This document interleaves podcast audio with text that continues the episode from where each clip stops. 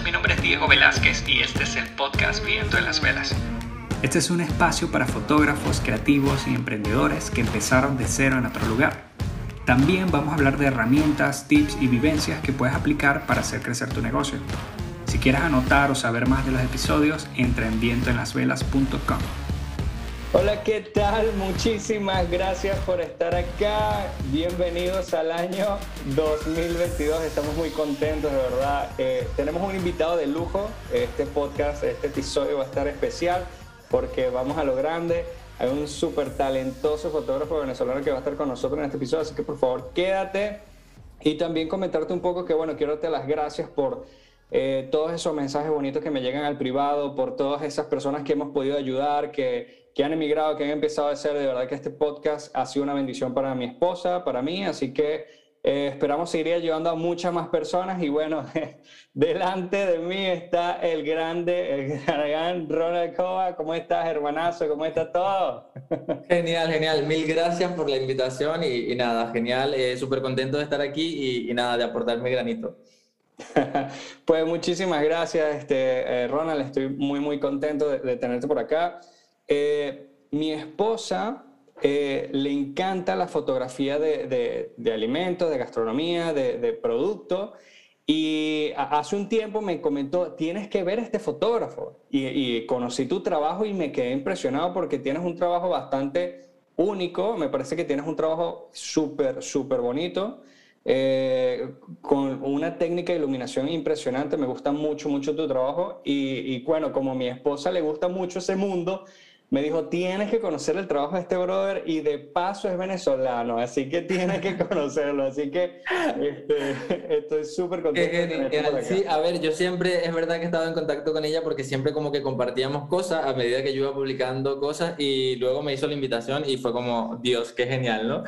y, creo que sí, a ver, em, es que la fotografía es un mundo, ¿sabes? O sea, yo creo que hay tantos tipos de fotografías como personas en el mundo, porque es que dices, mira, hay un fotógrafo gastronómico, sí, vale, pero es que puede haber otro y es completamente diferente y está en la misma categoría y tú dices, guay, entonces que me comentes que en plan, mi estilo de fotografía es como reconocible y que tiene como un algo que es identificable conmigo, pues es como bendición, ¿sabes? Es como se está logrando el cometido, ¿sabes? Claro que sí, hombre, de verdad que me gusta muchísimo. Eh, no sé cuánto tiempo eh, eh, tienes en esto, pero de verdad que es impecable el trabajo y bueno, vamos a conocer un poquitico más de, tu trayecto y eso. Entonces, oye, eh, Ronald, quiero empezar un poquitico de, cuéntame un poco de dónde eres, cuéntame un poco tu background, o sea, cómo, como ahora sé que eres venezolano, cuéntame un poco cómo es esa, esa transición de, Venezuela, ahora, ahora que estás viviendo en otro país, cuéntame un poco de tu vida.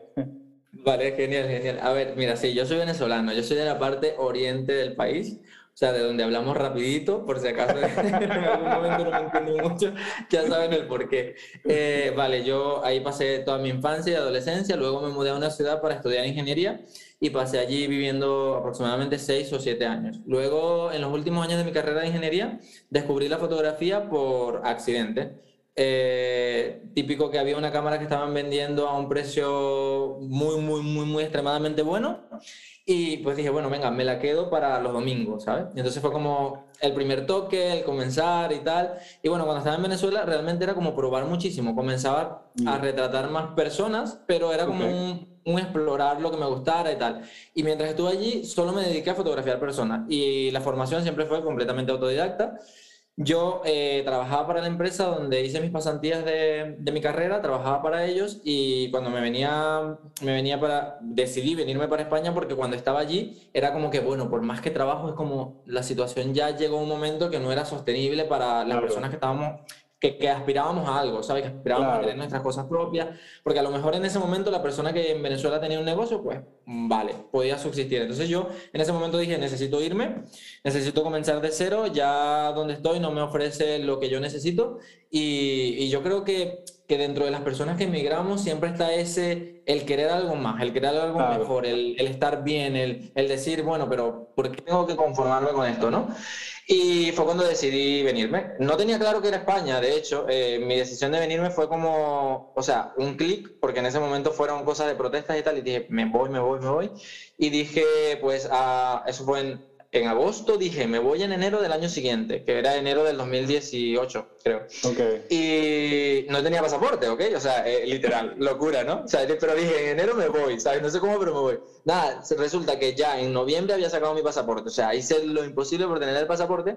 Tenía amigos en Chile que me iban a abrir la puerta para estar allí y bueno, tenía familia aquí en en España, ¿no? Entonces toqué la puerta de mi familia y le dije, bueno, yo me voy de Venezuela sin importar dónde, pero me voy, ¿vale? Mis amigos están en Chile, me pueden echar una mano y a lo mejor, pues, lo que sea. Y ellos me dijeron que me viniera aquí, que viniera a probar aquí antes. Y yo, bueno, ya, genial, voy allí. Y cuando llegué aquí, pues fue como un poco durillo comenzar de cero, porque además yo no tenía una reputación atrás de fotografía. O sea, yo no podía llegar aquí a mostrar ni siquiera un trabajo del que me sintiera orgulloso porque eh, no había, o sea, yo estaba probando, ¿no? Lo que sí tenía claro era que mm, no quería llegar aquí a ejercer mi profesión. Porque no, era como, si ya descubrí que no me molaba, o sea, no me gustaba tanto, entonces, ¿para qué voy a hacer un nuevo comienzo en algo que no me gusta?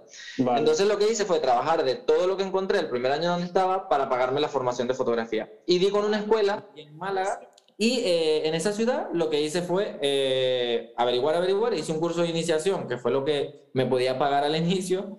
Me enganchó tanto que dije, no sé cómo, pero hago el máster, ¿sabes? Y eh, comencé a trabajar, a trabajar, me matriculé y hice el máster. Durante el máster me emocionó mucho el tema de la moda, la iluminación sobre todo en cuanto a moda editorial y tal. Y había un módulo pequeñito de gastronomía y lo daban así como muy rápido, o sea, era como que lo menos que importa en este curso, ¿sabes? Entonces, claro, era como te mandaban una asignación y, y nada, cuando yo hice esa asignación fue como, o sea, como clic, o sea, como el saber que estás en el momento correcto, haciendo lo correcto, que dices, da igual el tiempo que pase, estás tú, lo controlas todo tú, es como, o sea, es un espacio que me genera mucha paz. Y yo dije, pues quiero hacer de esto a lo que me dedico, ¿no? Mm. Y ahí fue como comenzó mi clip con la fotografía gastronómica. Y eh, eso puede ser hace, yo tengo en total, desde que tengo en España, tengo cuatro años. Dedicándome a la fotografía tengo dos y medio o algo así, por lo que soy relativamente nuevo. Y podríamos decir que viviendo de la fotografía como tal, el último año es como el que ha sido exponencial porque es donde aunque tenemos una empresa familiar de turismo, es, representa como el 20% de mis ingresos y ahora la fotografía el 80 o el 90. Entonces, ha ah, sido como, yo considero una transición bastante rápida dentro de lo que cabe, ¿no? Sí, es que... eso es un poco mi, mi, mi, un poco mi mundo hasta la fotografía. Ahora mismo sigo estudiando, estoy cursando, yo hice un máster profesional general, ahora estoy haciendo uno de publicidad y moda específico, eh, porque se toca muchísimo el tema de producciones audiovisuales para publicidad y fotografía, entonces estoy como como dentro de lo que descubrí que me, que me apasiona tanto, explorarlo al máximo posible, ¿sabes? Oye, qué cool, qué cool, ¿no? Este, como comenta, es impresionante porque relativamente eres nuevo, o sea, porque hay colegas que tienen 10, 20 años, 15 años, 8, qué sé yo, y, y tú tienes eh, 4, pero oye, lo has hecho bastante, bastante efectivo. Este, ¿qué, ¿Qué edad tienes tú ahorita, Ronald? 27. 27, tú eres un niño todavía, o sea, ¿qué pasa? no, hombre, muy bien, muy bien. Has, sabido aprovechar el tiempo y que eh, una de las conversaciones que siempre usualmente tenemos con los colegas es que las experiencias pasadas, o sea, sea que estudiaste una carrera en particular, o sea, que no tenga nada que ver, eso te va a ayudar en la fotografía también, eh, en algún punto o de la carrera, o eso va a enriquecer tu fotografía.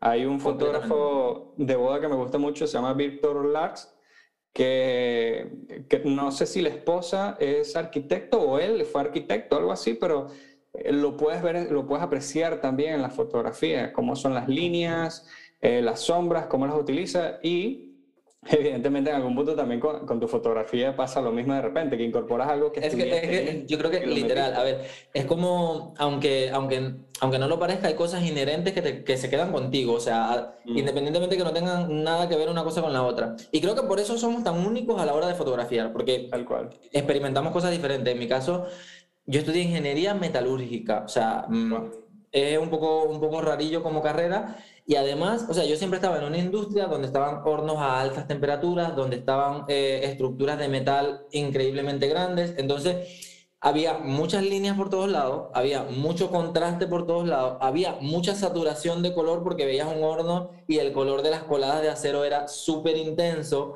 Entonces, había muchas cosas que si yo veo mi fotografía ahora, en cierto modo, esa linealidad, esa saturación en los tonos, ese control tan... Es como, dices tú como que, wow, ¿cómo ha vuelto esto, sabes? El subconsciente ahí, ahí dándote tal cual, tal cual, hombre. ahorita que lo mencionas, o sea, más es impresionante cómo tu trabajo refleja un poco tu pasado ahí, lo, lo que claro. es impresionante. tal cual, tal cual. No, este, ¿qué te iba a comentar? Este, me, me parece interesante que habías comentado que eh, en este momento la fotografía representa como un 80% de tus ingresos, ¿no? Entonces, ¿estás trabajando ahorita también con la familia allí donde estás en Málaga? ¿Dónde estás? ¿Estás en Málaga? No, a ver, eh, nosotros, mm, yo cuando llegué aquí, eh, comencé con mi familia a echarles una mano. Ellos tienen temas de mm, negocios de estética y tal, y yo comencé a echarle una mano como en cosas de mantenimiento de lo que hiciera falta. Y luego eh, le preguntaba a todo el mundo, como a todos los conocidos, como qué, qué puedo hacer, ¿sabes? Como en plan, si tienes algo que hacer, dímelo, si tienes algo que hacer, dímelo. Dentro de eso conocí a una persona que tenía una empresa y de apartamentos turísticos, de gestión y alquiler de apartamentos turísticos, tenía varias propiedades y tal. Y nada, ahora es como mi familia, como mi hermano, como mi todo, porque nos volvimos muy, muy, muy cercanos. Yo realmente, o sea, logramos compaginarnos para trabajo porque yo llegué con una actitud de quiero hacer lo que sea y y lo voy a hacer lo mejor posible. Y él comenzó a delegar más responsabilidad en mí, más responsabilidad en mí, al punto que él salió de la estructura de negocio, yo quedé un poco al, al mando, gestionando todo, y ahora estamos como muy pocas personas. Él, yo, un par de personas más, pero es un negocio que, bueno, familiarmente es muy rentable. Pues digo familiarmente porque es como, él es como mi familia, ¿vale? Y entonces mm, me dedico a eso. Ahora como tengo la gestión de eso, es un, es un tema que gestiono desde cualquier parte del mundo donde esté, o ah, sin importar que tenga que viajar o lo que sea, y tengo un ingreso mm, residual. Entonces ese es como mi 20%. ¿No? Y lo otro 80 es la fotografía. Y es porque, a ver, yo... Mm, hay como en fotografía gastronómica hay como varias líneas, o sea, hay muchísimas líneas. Hay, hay gente que se pregunta, pero ¿cómo gano dinero con la fotografía gastronómica? Y yo, muchísimas formas de ganar dinero con la fotografía gastronómica. O sea, porque por ejemplo, tienes la fotografía de stock, que es la forma más fácil. Si no sabes qué hacer con tu vida, te metes en la fotografía de stock y ahí, o sea, por lo menos pruebas y algo vas a vender, ¿sabes? Entonces, es como una forma de comenzar. Luego está la fotografía gastronómica para hostelería, restaurante, todo eso, para marcas de alimentación, de gastronomía Luego también tienes para, bueno, para productos, porque yo poco a poco he ingresado en, en al, los clientes han visto como mucho, mm, que tiene mucho plus de iluminación mi fotografía, entonces ya me pedían como, ¿me puedes fotografiar tal producto? Entonces era como que mm. yo, de aquí tengo como un nuevo mercado. Entonces, ahora mismo, eh, pues yo conseguí un contrato con una agencia que me envía proyectos gastronómicos exclusivos y yo tengo que cumplir con entregarle un número de fotografías X que ellos requieran, ¿vale? Y eh, tengo garantizado un número mensual de fotografías o de proyectos como tal. Entonces, he ido poco a poco incrementando ese número, volviéndome más eficiente cada vez y un poco volviéndome más rentable para esa agencia. En plan, mira, Ronald entrega resultados muy guay y además lo entrega rápido, lo entrega en tiempo, el resultado funciona. Y eh, también es como, para mí, es un tiempo como de aprender, porque es lo típico de que a veces siento que cuando estás comenzando hay dos síndromes que, dos, que siento que los fotógrafos atravesamos. El, el soy artista y me tienen que pagar por lo que hago y los clientes dicen una mm, para ti porque yo necesito que mi producto se vea genial, ¿no? y el otro es el que, El, de, el de ser una esponja y aprender, sabe aprender lo más que pueda y entender que eres principiante, así lleves cuatro o cinco años, siempre eres como novato en algo nuevo. Entonces, yo dije, pues mira, este año me sirve como para sentar bases de muchísimas cosas, porque cuando me piden un proyecto gastronómico, que es el que estoy realizando ahora, por ejemplo, de quesos fundidos, y tú dices, bueno, tengo que hacer 65 bodegones, que todos molen, que todos los colores sean mm, representativos, que estén en punto, pero además que en cada toma se vea la acción del queso fundido, y es como...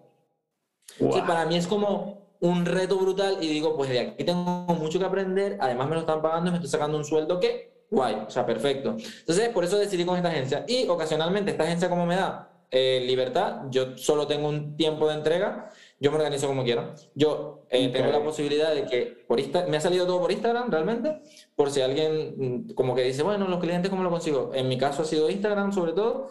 Me contactó una agencia desde Londres y para representarme, quedándose con un tanto por ciento. Yo dije, pues, ¿qué pierdo? O sea, de hecho, en ese momento que me contactó yo no tenía web, y okay. dije, Squarespace, 5 minutos, 20, una hora, la tengo creada, se la envío.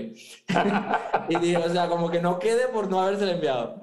Y pues con ello me han salido algunos trabajos. Eh, por lo menos este año tengo dos viajes. Tengo un viaje para ir a Bélgica con un restaurante, luego vuelvo a Londres, tal. Entonces, son como cositas que voy saliendo y que ya he pasado como un poco, he quemado la etapa como de esa etapa donde estás como más de, de probar y vendrá el cliente, no viene. Ya es como ahora como que, bueno, un poco más profesional y ser como un poco más responsable, ¿sabes? Porque yo creo que todas las etapas hay que disfrutarlas, pero cuando llegamos a esta tenemos que ser conscientes de que, bueno, de que somos como emprendedores y tal, pero hay un cliente al que prestamos un servicio, ¿sabes? Y, yo creo que en esta profesión, o sea, yo digo ya no gastronómica, yo digo ya de bodas, de familia, de lo que sea, o sea, lo importante es que la fotografía cumpla con la misión de enaltecer eso que estamos fotografiando, o sea, ya sea esa familia, ya sea esa boda, ya sea ¿sabes? Es como, para mí es como la función, ¿sabes? Lo veo como, yo tengo mucha vocación de servicio, puede ser, entonces eso me ha ayudado también bastante.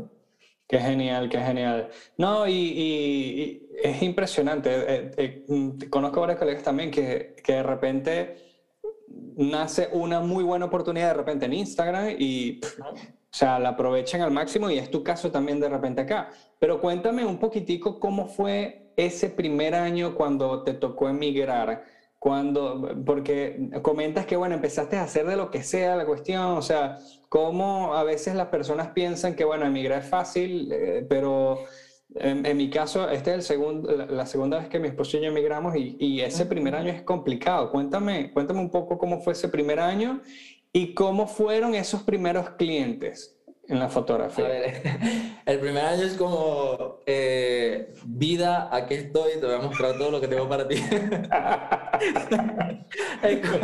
te lo juro, o sea, es como los peores minutos que pasa el protagonista de una película hasta que la cosa como comienza a, a sonreír un poco, ¿no? Eh, mira, yo llegué haciendo de todo, literal. O sea, yo llegué haciendo hasta servicio de limpieza para apartamentos, que era lo inicial que, que, yo hacía, ¿no? Entonces, claro, para mí fue un golpe muy duro, incluso hasta en el ego y en la personalidad, porque tú dices, coño, yo estudié ingeniería y en mi país ingeniería es algo como que, bueno, estudié ingeniería, ¿sabes? Entonces, claro, o sea, y de hecho, o sea, lo veía mucho, ¿eh? Lo vi mucho durante ese año, gente que llega aquí o a un país cualquiera y, y llega con un título y con tal, y es como pierde a lo mejor la oportunidad de, de algo porque está anclado a lo que en su país era. Y es como, vale, o sea, está, está guay que luchemos y, y, hay mucha gente que le funciona, ¿no? Pero en mi caso fue lo contrario. Yo llegué con la actitud de, de mira, ¿qué puedo hacer y tal? Entonces fue duro porque yo decía, eh, España funciona muy diferente a Venezuela, o sea, eh, culturalmente funciona muy diferente. Eh, yo tengo la suerte que estoy en Andalucía y la gente que es muy abierta, la gente que es un poco más de fiesta, la gente es un poco más, un poco más dada, no es tan fría, entonces por ahí guay, ¿no? Pero eh, culturalmente, o sea, te arrancas en un sitio y te pones en otro, entonces tienes que aprender como los códigos, incluso códigos de cómo comunicarte. Porque Tal cual. Nosotros, el venezolano es como muy pa'lante, muy chicharachero, y yo no te conozco, yo voy a hablar contigo dos horas. Entonces, eso para el español es chocante a veces, es como, es como incluso como que le está faltando, no le está faltando el respeto porque está haciendo, pero está siendo como muy intromisivo, ¿sabes? ¿Qué, qué hablas? ¿Quién eres? Entonces para mí era aprender muchas cosas, ¿no? Y luego eh, el tema de literal, te comento, yo estaba hasta limpiando apartamentos, cuidando personas mayores, de todo, pero era porque yo tenía la meta clara de que yo tenía que pagarme la formación, o sea, yo quería esa formación y yo quería dedicarme a la fotografía y yo quería y yo iba por eso y era como, mira, lo primero que tengo que hacer es eso. De hecho, incluso antes de mudarme o antes de de pensar en pagar un alquiler y tal, yo dije, me quedo con mis tíos el tiempo que me aguanten y mm. voy a por ese curso, Entonces, eh, al final eso fue, fue muy así, ¿no? Entonces, cuando llegó mi primer trabajo como tal formal, fue porque, bueno, yo conocí a esta persona, le digo, mira, dime lo que tenga que hacer, lo que haya que hacer, tal cual. Él tenía la empresa y yo llegó un momento en el que yo me encargaba de entregar llaves a los apartamentos turísticos y recogerlas. Yo corrí con suerte de que en mi país estudié inglés eh, no el mejor, pero bueno, me defendía un poco aquí. Y el turismo de aquí es muchos ingleses, muchos alemanes, mucha gente de Europa, pero que habla inglés.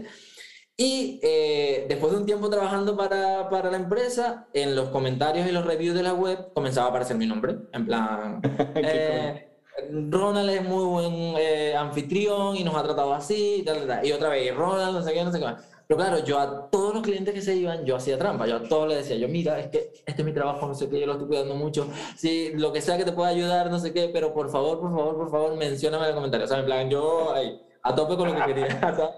y, y, pasó eso, y entonces, claro, yo pasé de, de, incluso de limpiarlos y entregar la llave a que me dijeran, mira, es que solo quiero que atiendas a los clientes, gestiones la página, te muevas por aquí, te muevas por allá, y era como, vale, o sea, ya he salido de esa burbuja, porque literal estás como, cuando llegas, puede pasar que te atrape algo, o sea, que digas, a lo mejor necesito sobrevivir, tío, o sea, necesito sobrevivir y necesito un sueldo mensual y te metes en un trabajo y a lo mejor trabajas tantas horas que no tienes tiempo ni para emprender en lo que tú quieres. Entonces, mi meta era como salir de ahí lo más rápido posible, porque era como literal, yo, yo estaba limpiando un espejo de nadie y era como una cara de depresión y yo como, ¿cuándo va a terminar esto?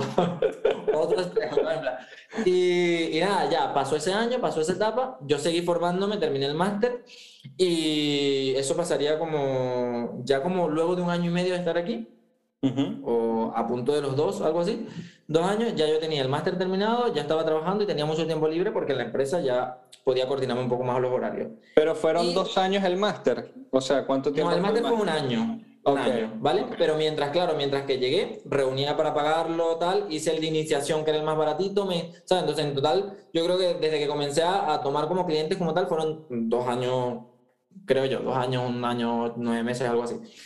Y lo que hice fue que, bueno, yo le dije al director de mi escuela, le dije a mis profesores que me daban clases, le dije a todo el mundo, yo, mira, yo quiero hacer fotografía para vivir. Si tú necesitas ayudante, si necesitas alguien que te aguante la luz, si necesitas cualquier cosa, pues llámame, mm, me da igual. Y comencé a decirle a toda la gente que estaba alrededor mío que hacía fotografía. Entonces, claro, comencé y hice primero mm, lo más fácil. Vendí fotografía de arquitectura a la empresa para la que trabajaba. Entonces ya hacía la gestión y la foto de arquitectura. Ya por ahí tengo algo. Que fue mi primer cliente, lo conocía y me permitió como, si me equivoco no pasa nada porque guay, lo puedo hacer de nuevo, tal y cual. Eh, luego comencé de segundo, eh, como segundo fotógrafo con mis profesores. Me llamaron una vez, fui, eh, les moló un poco el que yo estuviera en el espacio con ellos, como nos desarrollábamos juntos y tal, y comencé a ir mucho con ellos. Eh, con uno de ellos incluso suelo ir aún. Y cuando necesita que él tiene producciones un poco más grandes porque también ha crecido un poco más. Y, y, ese fue como los primeros seis meses míos fueron eso. O sea, hacía de todo. O sea, hice bautizo, hice comuniones, hice de todo. Y era como, tío, lo voy a hacer, pero voy a hacerlo lo mejor posible, ¿sabes? Claro, claro. De hecho, comuniones que, bautizos que he hecho, o sea, le, hace poco le hice al niño, tiene creo que ya dos añitos o algo así, y le he hecho la foto, pero yo no hago fotografía de niños, pero se lo he hecho a ellos porque hemos creado una relación guay. Entonces, yo, yo, yo, creo que, que, si, que si personalmente mm, tienes esa vibra de querer mm, hacerlo bien y tal, aunque te equivoques, ¿sabes? Aunque te equivoques, la gente no va a ir por ti, a, ¿sabes? Porque Creo, creo que hay mucho de, de, bueno, es que yo soy fotógrafo y yo cobro esto y no sé qué y tal, y vas al sitio, metes la pata y claro, el cliente te hace como, mm, no se supone que era buenísimo, no se supone que tal. Entonces, claro, cuando vas como muy humilde, y al final le muestras algo muy guay, realmente el efecto es el contrario, es como, hostia, qué guay, ¿sabes? Como bien, no sé qué. Y si pasa algo malo, porque, o no que sea malo, sino que a lo mejor la fotografía no representa lo que el cliente esperaba, pues no pasa nada, porque tú dices, pues mira, vamos a hacerlo otro día, vamos a darle otro enfoque tal, y ya es como la gente dice como que, ah, vale, pues ya está, ¿sabes? Entonces eso fueron como seis, mm, seis o ocho meses que, que, hacía eso. Hice bodas, hice creo que tres bodas en total, más todas las que me fui de segundo. Y cuando hacía las bodas, tengo que, tengo que admitir esto, cuando hacía las bodas, yo le decía que sí a todo, ¿no? Me metía en marrones sin saber. Literal, o sea, yo, yo era como el electricista que venía a cambiar las cosas en el apartamento, no, ¿cómo me voy a casar? Y yo, ¿te vas a casar en serio? Yo hago fotografía de bodas, ¿sabes? era como que en serio, ¿sabes? Y era como, pues llamaba a mi profesor, y yo, mira, tengo una boda, no sé qué, pues vamos a hacer esta boda y tú cobras tanto porcentaje porque tú vas a ser el primero, por si yo la acabo, tus fotos van a estar mejor, ¿verdad? Y, y, nada, y ya, ya una vez avanzado el máster, comencé con gastronomía y tal, seguí haciendo otros cursos para, para generar dinero de fotografía, pero no tenía clientes de fotografía, de gastronómica como tal, y porque tampoco tenía un portafolio. Entonces comencé a construir un portafolio, a probar, construirlo, probar, y, comenzaron a llegar, a llegar un, poco, un poco los clientes de gastronomía como tal. Y, hasta ahora, hasta ahora solo, ahora mismo solo gastronomía y productos. Genial, genial. No, eh, sabes que evidentemente creo que el máster te ayudó muchísimo, pero ¿qué me dices tú? ¿Qué me comentas tú? O sea, ¿de verdad valió la pena ese sacrificio allí eh, de ahorrar y tal y ir a la, a la academia a hacer ese máster? Sí, a ver, yo tengo, ¿cómo, ¿cómo, explico esto? A ver, yo tengo una relación amor-odio con las formaciones. ok, cuéntame un poco, ¿por qué? porque, porque, a ver, eh, yo soy muy autodidacta, o sea, literal. Okay. Yo soy muy de meterme en YouTube, comenzar viendo un vídeo y acabar siete vídeos después con el mismo tema y probándolo luego yo, ver qué funciona y ver qué no funciona. Yo tengo eso, igual, o sea, siempre igual. lo he tenido. Entonces, si alguien me pregunta, eh, eh, ¿podrías haber logrado lo mismo que has logrado ahora sin hacer el máster? Yo le digo, sí, pero a lo mejor no en el mismo tiempo. Claro. Y a lo claro, mejor cometiendo claro. muchos más errores. Entonces, en ese aspecto, a mí me dio, el máster me dio como, mmm, ¿sabes? Como esa primera apertura al mundo comercial, porque era okay. un máster profesional para dedicarte a eso. Entonces, me sirvió por muchas cosas. Por la parte técnica, me sirvió mucho, pero muchísimo más lo he... O sea, quiero decir, me sirvió para sentar las bases, pero luego lo, que, lo autodidacta que ha sido lo ha hecho crecer exponencialmente. Pero mm. me sirvió mucho más para ver cómo funcionaba el mercado aquí. O sea, mm. para ver cómo, cómo gestionar clientes, cómo gestionar contratos, cómo gestionar pagos de modelos, cómo gestionar todo ese tipo de cosas, cómo conocer gente y centrarme ya en Málaga y decir, mira, hice el máster aquí y tal, que quieras o no, es como la gente comienza a conocerte ya estando allí y luego se hacen migas entre tus profesores, entre tus compañeros, tal. Ya tu nombre comienza como dentro del mundo de la fotografía a sonar y, y me sirvió mucho. Y técnicamente me dio como eh, la confianza para enfrentarme a distintos escenarios, que aunque yo lo sabía, cuando me lo resumieron todo, cuando me dijeron, mira, esto es por esto, esto es por esto, esto es por esto, como cuando tienes como ese eh, el saber de dónde viene cada cosa es más fácil cuando te enfrentas a una situación. Entonces, para ah. mí en ese momento eh, eh, ha valido la pena y lo digo, pero, pero quiero que la gente también que está comenzando entienda que cualquier formación, cualquier formación, si no es complementada con muchas horas que tú le eches después, no va a valer la pena. Y no todas las formaciones son válidas, ¿eh? Que claro. por ahí hay muchas formaciones que tú dices como, mm, no. Cuidado. Pero en, en, mi caso, en mi caso, en mi caso ha valido la pena. En mi caso ha valido la pena. Yo, yo suelo ser muy también de estos de muy stalker. Yo cuando busco algo comienzo a buscar y busco y busco, busco todos los comentarios. Y si alguien ha hablado malísimo, yo le escribo. Yo, mira, realmente ha sido tan malo.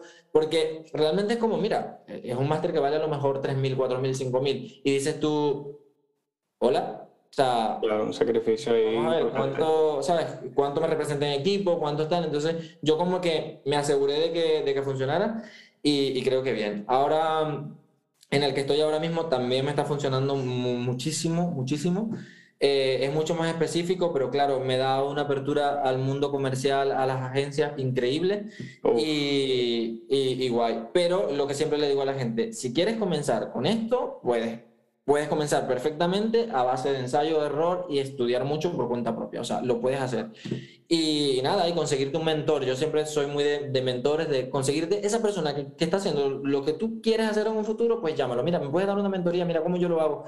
Yo ahora lo sigo haciendo y la gente me, mucha gente se sorprende porque a veces yo publico, no, es que estoy haciendo una mentoría de iluminación con tal. Y es como, tío, pero tu iluminación es muy guay, ¿por qué sigues haciendo? Y yo, es que ¿sabes? Esa persona, o sea, a lo mejor yo puedo conseguir ese resultado, ¿sabes? Mm. Pero me va a costar muchísimo tiempo llegar ahí hasta que descubro el porqué de las cosas. Si una persona va y en una hora yo le pago X y me explica esto es por esto, por esto, por esto, por esto, yo me estoy ahorrando a lo mejor, yo qué sé, un mes de intentarlo o un mes de estudiar su proceso. Entonces, yo, yo soy muy friki del tiempo y la productividad. Y yo todo lo que me ahorre tiempo y me haga ganar dinero, ahí, ahí estoy. Entonces, pues yo, yo, sí que motivo a la gente que si, que si quiere hacer mentorías, que si quiere hablar con gente que esté en el mismo mundo, que lo pruebe.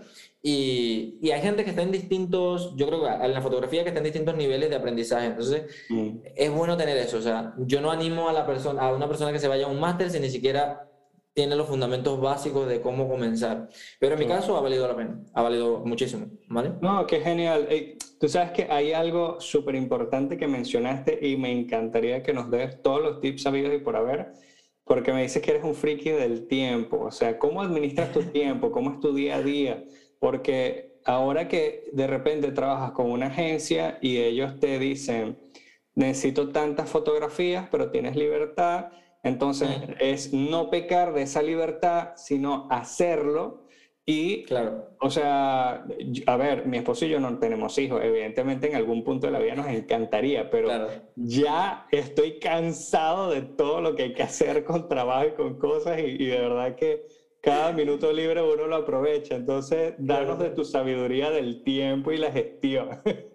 A ver, es como, yo comencé con esto de la fotografía, vale, de ser, de gestionarme con el tiempo hace como, puede ser como ocho meses o algo así. O sea, siempre he sido muy práctico con las cosas. O sea, yo como, esto me está llevando muchísimo tiempo y hay una persona que sabe hacer eso muchísimo más rápido que yo. Si a mí me toma ocho horas hacerlo, por ejemplo, y a esa persona le toma una hora y yo le voy a pagar 20 euros, pues házmelo en una hora y yo tengo 8 horas libres.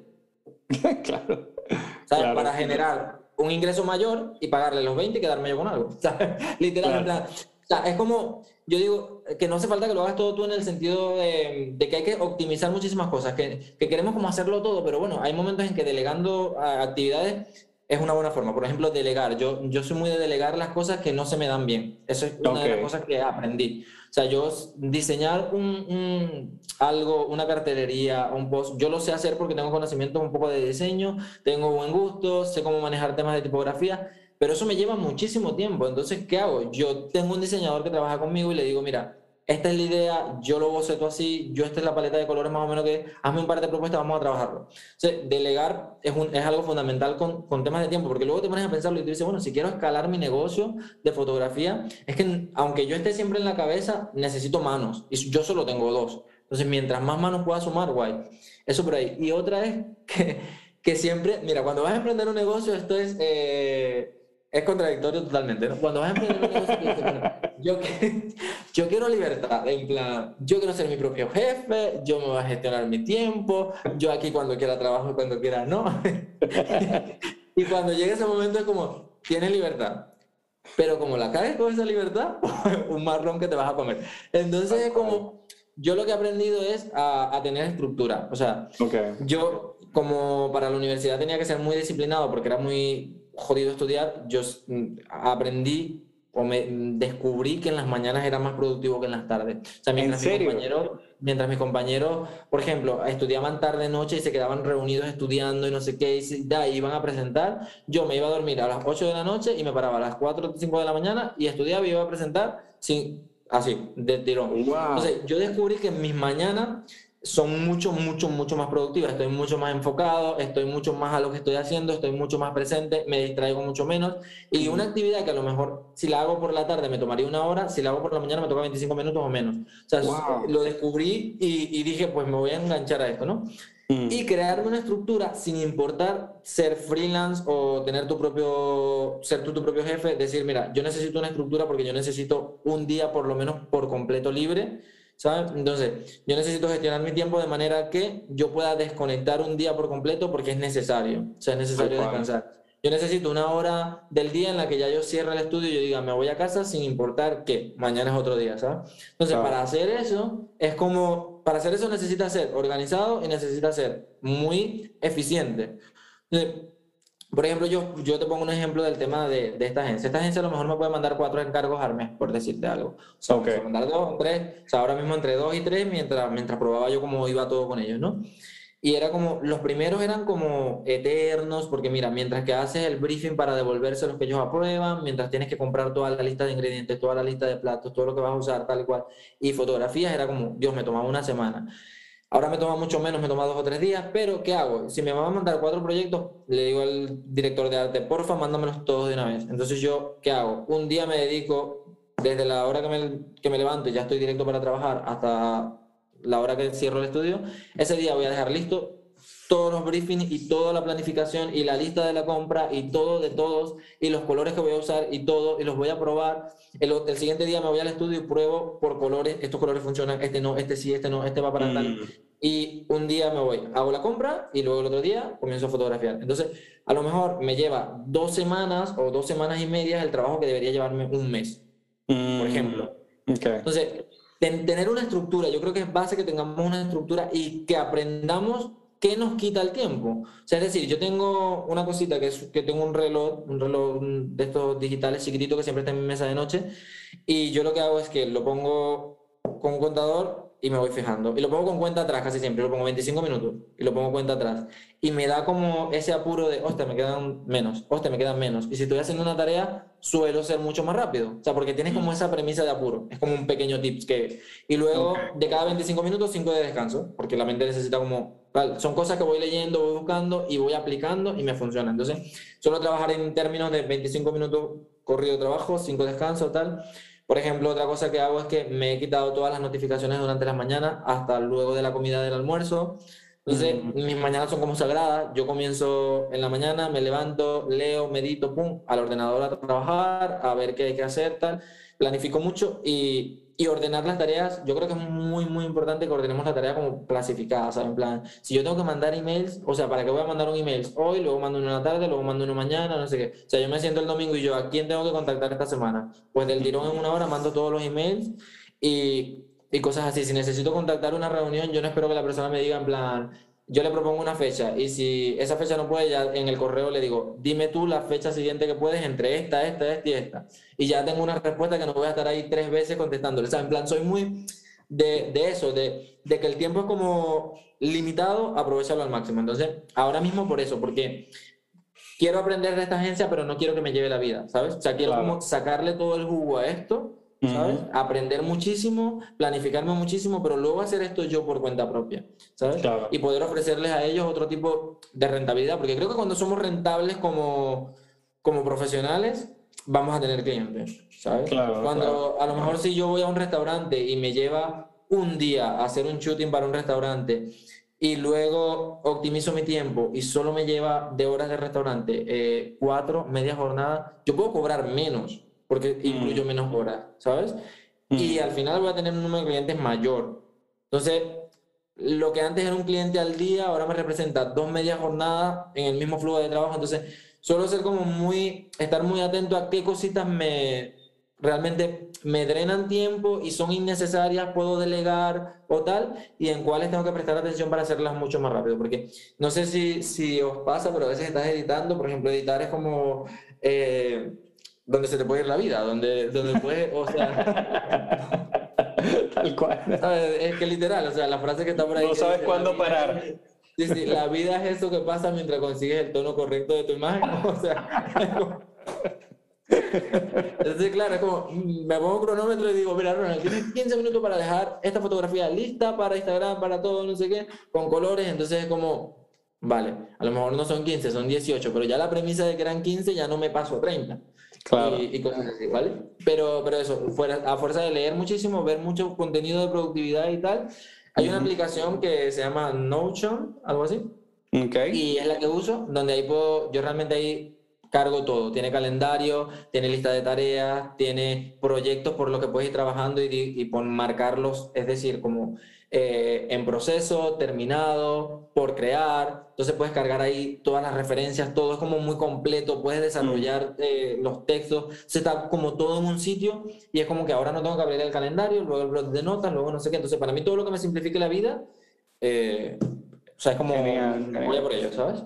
Genial. Tú sabes que en, en mi caso, yo considero que yo soy más productivo tarde-noche.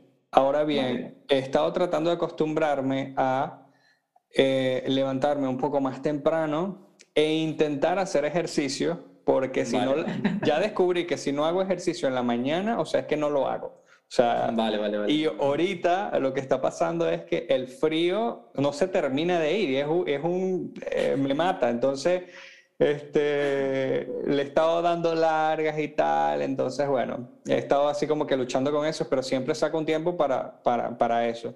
Pero una de las cosas que me, que, que me pareció interesante de, tantas cosas que mencionaste eh, fue el hecho de trabajar en jornadas de 25 minutos y descansar 5.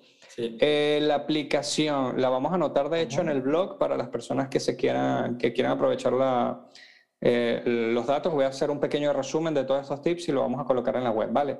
Este, Y descubrir entonces en qué etapa eres más productivo, ¿no?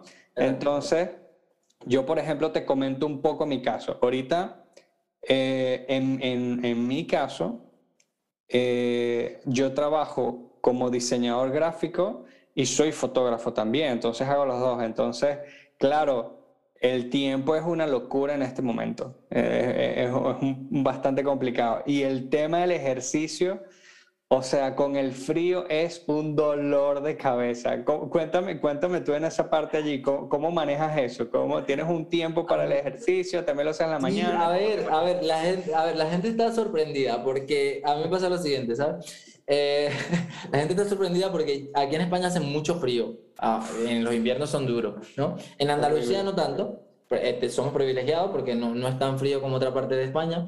Pero yo eh, realmente, yo ahora mismo hace muchísimo frío, todo el mundo va en chaqueta y yo voy en camiseta. Pero resulta que yo soy, a ver, yo mm, debería darme muchísimo frío porque soy de Venezuela, ¿vale? Y no me pasa porque yo me he acostumbrado muchísimo desde que llegué, eh, me he acostumbrado mucho a no ponerme tanta ropa de invierno y ponerme un poquito al frío, ¿no? Eso cuando llegué. Luego descubrí como un poco todas las ventajas que tenía la exposición al frío para el cuerpo humano, para las toxinas que libera el cuerpo que están inactivas hasta que lo sometes a temperaturas muy frías. Y comencé a leer, a leer, a leer. Y descubrí que era bueno, o sea, que era bueno exponerse en, de a poco. y que ahora me voy a flagelar aquí con el frío. no, literal, o sea, en plan, yo ahora en invierno no hay nadie en la playa y yo me baño en invierno por lo menos dos veces a la semana te lo juro, te lo juro. Si, si, miras en Instagram, o sea, todo el mundo está como que está flipado, te va a dar una pulmonía, no sé qué, tápate.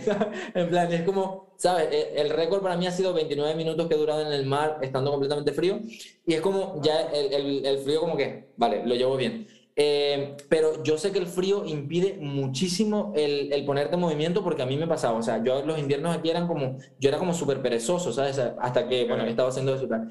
Pero, por ejemplo, el tema de ejercicio, yo lo que he hecho es que yo he dicho, mira, es, si no tengo salud, es que no puedo hacer nada. O sea, no puedo llevar el negocio, no puedo hacer la fotografía que quiero, no puedo ser rentable, no puedo hacer nada. Entonces, yo dije como, ¿cuál es mi prioridad? O sea, mi prioridad es vivir el mayor tiempo posible, lo más sano posible y disfrutar de la experiencia de vida lo mejor que se puede. Entonces, yo necesito salud. O sea, no es como quiero, no, necesito salud porque entonces cuando lo puse como una obligación, en el, obligación digo, como, como algo que, que, tenía tanta importancia, o sea, tanta importancia porque yo digo, hostia, es que, mira, te atrofiaste, un montón de cosas y comencé a ver todo lo malo de no hacerlo. Entonces es como, Ronald, tienes que hacer deporte. Cuando yo regresé, yo fui a Venezuela a visitar a mi familia antes del, del COVID y me quedé atrapado ya cinco meses, que luego tuve que venirme porque fue el tema de los vuelos, tal cual.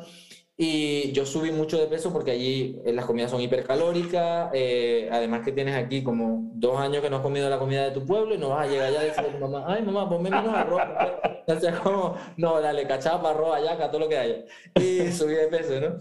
Y cuando llegué aquí, pues comencé a hacer deporte y, y, comencé a hacer deporte. Hubo un tiempo en el que por ser más productivo en el trabajo lo dejé un poco de lado en el que, bueno, se me hizo tarde, voy, no voy, tal. Mm. Y, y, nada, descubrí que peor, que o sea, que a la larga era peor. O sea, entonces lo que hice fue que me puse una meta y yo digo, el número de días mínimo que voy a hacer ejercicio son cuatro a la semana de ir a entrenar. Yo entreno CrossFit.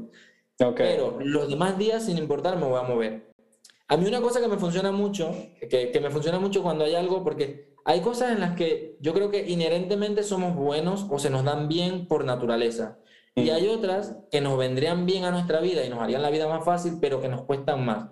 Entonces, en esas cosas que yo identifico que me cuestan más, yo lo que hago es que, por ejemplo, me pongo una tablita en la pared de siete días, o sea, pero tiempo muy cortito, porque el cerebro es como, es un, es un poco, ahí tiene, tiene su truquillo como digo, no me pongo una meta muy larga, sino que me pongo una semana, yo qué sé. Me pongo el tablero de, de, lunes a viernes, ¿sabes? Okay. todos los días me voy tachando. Hoy fui, hoy fui, hoy fui. Y eso a tu cabeza le cambia el chip completo de, mira, ya pasas de pensar de soy perezoso a, mira, ves todo marcado o ves tres marcados y tú dices, mira, ya tengo que cumplir el cuarto porque ya no te puedes echar para atrás.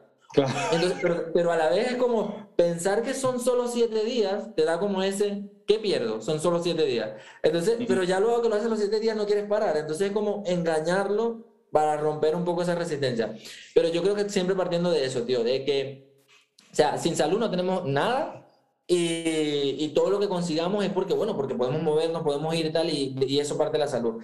Eh, y ya está. Y desde que, desde que es así, pues yo ah, hay días que antes iba al gimnasio en la mañana, ahora lo he cambiado para la noche porque como soy más efectivo trabajando en la mañana, dedico las horas de trabajo en la mañana. Mm. Y claro, y en la noche el gimnasio es como terapia, o sea, como si okay. algo que fue mal por lo que sea, yo es como que voy ahí, o sea, las pesas las tiro y las veo y como, bueno, pero, pero, pero eso, eh, ha, ha, sido, ha sido un poco así. Y ya se me instauró el hábito y, y realmente es difícil, es difícil ya no ir. Tampoco, tampoco pasa nada si un día no voy, ¿no? ¿Sabes? Porque yo creo que lo que cuenta es lo que hace el 90% de las veces. Si un día te lo saltas, no pasa nada. Es mm. importante tener otra estructura, pero también es importante que algún día te dejes esa flexibilidad de decir, pues hoy no me apetece, pues no voy, voy mañana. Pero hoy me doy una caminata, ¿sabes? Mm. Pero, pero sí, así un poco. Yo creo que ponerte metas cortitas. O sea, no decir como que ah, yo voy a entrenar la gente del año nuevo. Yo, este año va a ser mi año, yo voy a entrenar de aquí, voy a bajar no sé cuántos kilos. Yo digo, no, o sea, ponte, o sea, yo voy a bajar uno, ¿sabes? No sé en qué tiempo, pero todo el tiempo voy a intentar bajar uno. Y cuando bajes uno, seguro que vas a querer, bueno, ya, ya sé que puedo bajar uno, ahora voy a bajar dos, ¿sabes? En plan, este tipo de, de cositas yo creo que le cambia la percepción al cerebro y te comienzas tú mismo a ver como una persona más...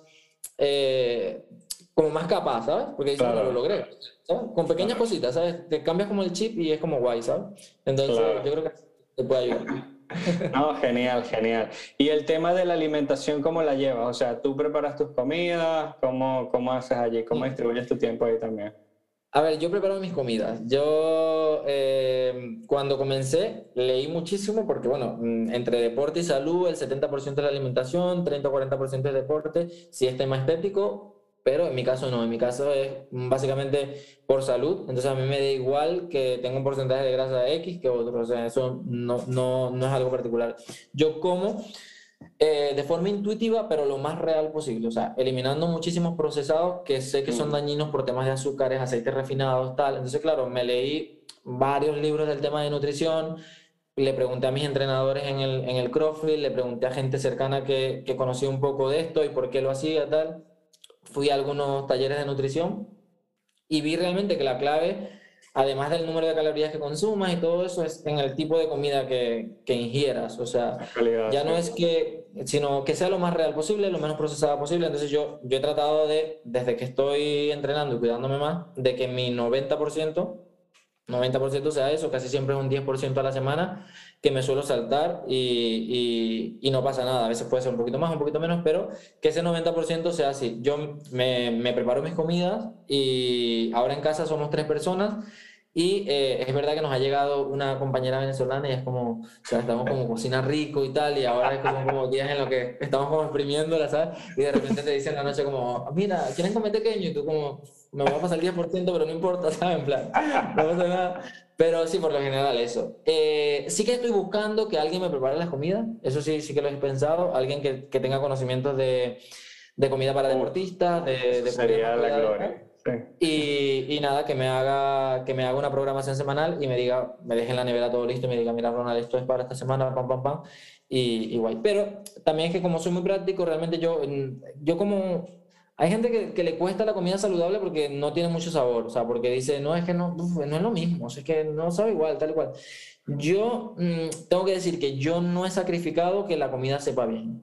Mm. O sea, me he negado. O sea, yo le he dicho a mi entrenador, o sea, yo le he dicho a mi entrenador, mira, yo no voy a comerme unos brócolis sin sal y una pechuga de pollo, todo ahí pachucha, por verme bien o por salud. Claro. Tiene que saber bien. Entonces, ¿cómo lo compensé? Pues buscando mucho, probando muchas recetas que me funcionaran y que me he quedado con las recetas que son las que yo digo, mira, un desayuno con un bol, con esto, con mantequilla de maní, con cacao tal, no sé qué, con, lo compenso con la fruta y ya no siento que es tan desabrido tal y me gusta y me, también el paladar se me ha ido acostumbrando. Sí, Pero... no, y, y sabes que también pasa allí también, que si de repente dices, ah, bueno, voy a comer saludable y es el brócoli con la pechuga y listo. Mm. Te vas a aburrir, evidentemente, y lo vas a saltar demasiado rápido. Te lo digo porque yo pasé por eso también y, y después Además, creo, que eh, eh, creo que uno de los errores es eso, que, que hay que ser adaptativos. ¿Sabes lo que te digo? O sea, yo, eh, yo es que, lo, mira, si yo antes me comía una comida que, que, mira, que me comía una pasta boloñesa y me comía el pasticho que me encanta todo el tiempo y tal, si yo de repente llego y la semana siguiente digo, ay, no, hoy me voy a comer brócoli porque me toca brócoli, y,